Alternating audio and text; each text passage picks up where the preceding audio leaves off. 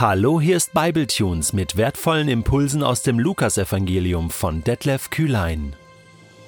Der heutige Bibletune steht in Lukas 16, die Verse 10 bis 15 und wird gelesen aus der neuen Genfer Übersetzung. Wer in den kleinsten Dingen treu ist, ist auch in den großen treu. Und wer in den kleinsten Dingen nicht treu ist, ist auch in den großen nicht treu. Wenn ihr also im Umgang mit dem unrechten Mammon nicht treu seid, wer wird euch dann das wahre Gut anvertrauen?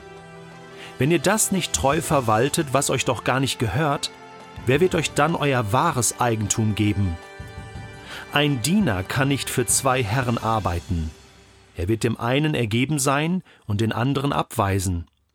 Für den einen wird er sich ganz einsetzen und den anderen wird er verachten. Ihr könnt nicht Gott dienen und zugleich dem Mammon. Das alles hörten auch die Pharisäer, die am Geld hingen, und sie redeten verächtlich über Jesus. Da sagte er zu ihnen Vor den Menschen erweckt ihr den Eindruck, ein gottgefälliges Leben zu führen, aber Gott kennt euer Herz. Was in den Augen der Menschen groß ist, das ist Gott ein Greuel. Bevor wir zu dem heutigen Text kommen, möchte ich doch noch einen letzten Gedanken sagen zu dem vorangegangenen Text. Jesus sagt ja in Vers 8, in der Tat, die Menschen dieser Welt sind im Umgang mit ihresgleichen klüger als die Menschen des Lichts. Es ist tatsächlich nicht so, dass man pauschal sagen kann. Also weißt du, wenn du nicht mit Gott lebst und den Geist Gottes nicht hast, dann bist du dumm und du handelst immer falsch. Natürlich wissen wir, dass das nicht so ist.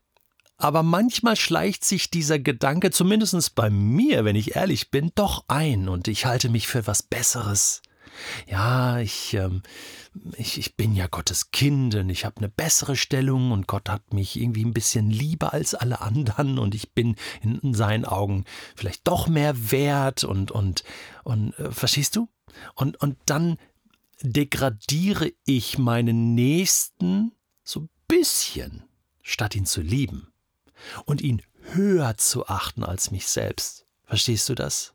Möchte ganz ehrlich sein. Ich glaube, dass Jesus ganz bewusst hier so ein weltliches Beispiel nimmt, um uns zu zeigen, hey, hey, die machen vieles besser als du. Ich habe auch in meinem Freundeskreis Menschen, wo ich manchmal denke, boah, das, der, der ist viel fröhlicher als ich. Der ist viel zugewandt. Äh, der ist mir ein Vorbild in vielen Dingen, obwohl der gar nicht mit Jesus lebt. Kennst du das auch? Ja, es ist beschämend, wenn das so ist. Aber weißt du, was noch beschämender ist, wenn wir jetzt die Augen verschließen und sagen, ja, aber trotzdem bin ich besser vor Gott. Wenn wir das quasi wegdiskutieren. Nein, Jesus ermutigt uns, dass, dass er sagt, lernt von ihnen. Lernt von ihnen, macht die Augen auf und nehmt das als Motivation. Ja, da gibt es Menschen, die, die ohne Jesus Nobelpreise kriegen, weil sie Großes leisten in dieser Welt. Wann hat der letzte Christ eigentlich einen Nobelpreis bekommen? Ja, wirklich. Oder, oder ein äh, Bundesverdienstkreuz oder, oder einen Friedensnobelpreis und, und, und. Also, verstehst du, was ich sagen will? Lasst uns eifern, aber lasst uns auch unseren Nächsten lieben und höher achten als uns selbst. Dann sind wir in der guten Spur von Jesus. Hattest du schon mal ein Mietauto? Klar, irgendwo unterwegs gewesen, Auto ausgeliehen, von A nach B gekommen, Auto wieder abgegeben. Ist dir schon mal aufgefallen, dass man mit einem Mietauto ein bisschen anders unterwegs ist als mit seinem eigenen? Man kann ein bisschen mehr auf die Tube drücken, oder?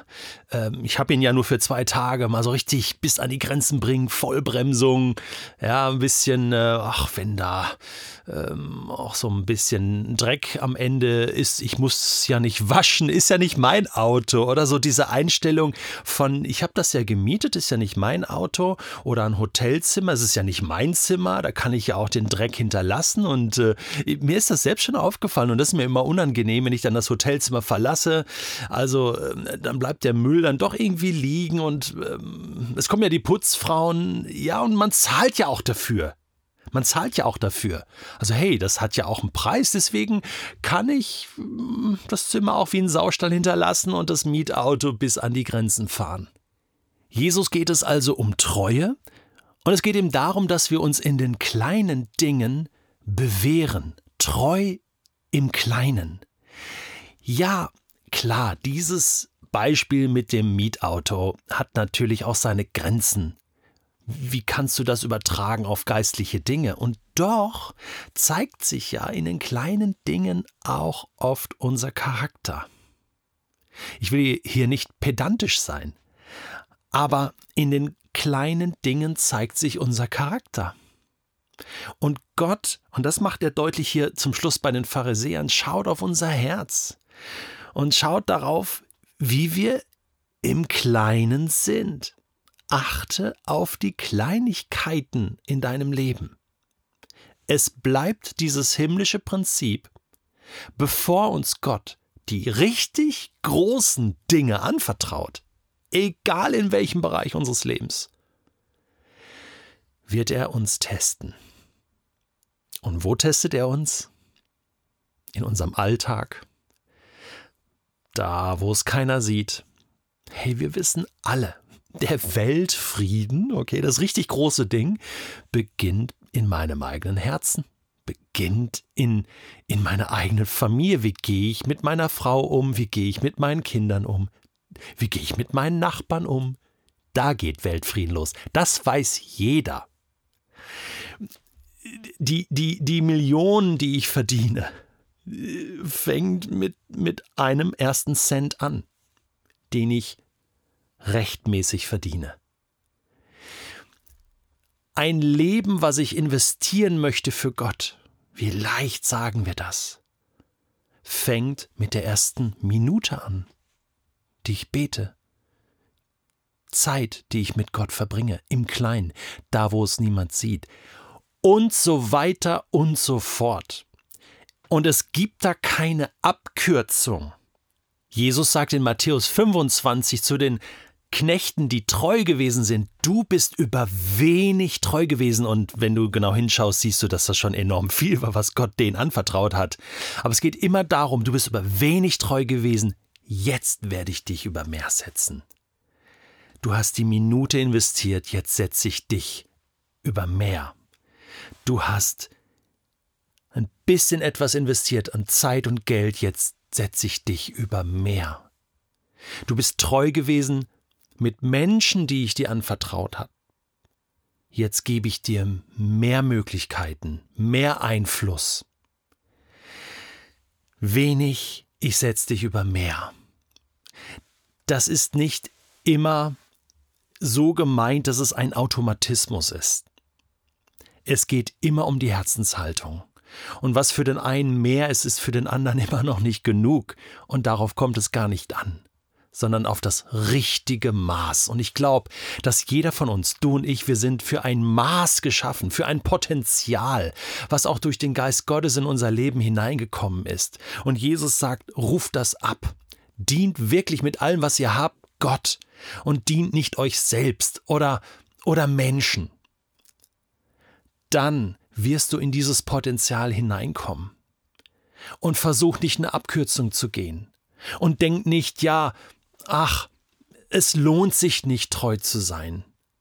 Äh, ja, ja wirklich, vielleicht fallen dir genau jetzt in diesem Moment Bereiche in deinem Leben auf, wo du merkst, da habe ich aufgegeben. Da, ach, das lohnt sich nicht. Ach, das sieht Gott sowieso nicht, dass ich da immer treu hingehe, dass ich da treu bin, treu gebe, treu investiere. Weißt du was? Auch wenn das noch nie ein Mensch gesehen hat und dir noch niemand Dankeschön gesagt hat und du noch keine Rückmeldung bekommen hast, kein Schulterklopfen, wo jemand sagt, hey, das hast du gut gemacht, du bist auf dem richtigen Weg. Jetzt möchte ich dir das zusagen und zusprechen, weil Gott es hier verspricht. Gott sieht das. Gott hat es honoriert. Und er wird dich über mehr setzen, weil er es versprochen hat, weil er daran interessiert ist, dass jeder Mensch in sein Potenzial kommt, dass jeder Mensch in die Bestimmung hineinkommt, für die er gedacht ist. Und wenn es erst im Himmel ist, und das ist keine Vertröstung, sondern unser kurzes Leben von 70, 80 Jahren hier geht ja dann noch eine kleine Ewigkeit weiter. In ewigen Wohnungen und so weiter und so fort. Also, das ist doch eine Perspektive. Du machst ja das hier, was du investierst, nicht nur für diese Lebzeit hier auf Erden, sondern für eine Ewigkeit. Und du wirst auch erst in der Ewigkeit sehen, was das alles gebracht hat, was du investiert hast. Die extra Meile gehen. Und noch eine extra Meile gehen. Und irgendwann wird es ein extra Marathon, den du gelaufen bist. Ich wünsche dir, dass du nicht aufgibst und dass du treu bist im Kleinen und vertraust, dass der große Gott dich über Meer setzen wird.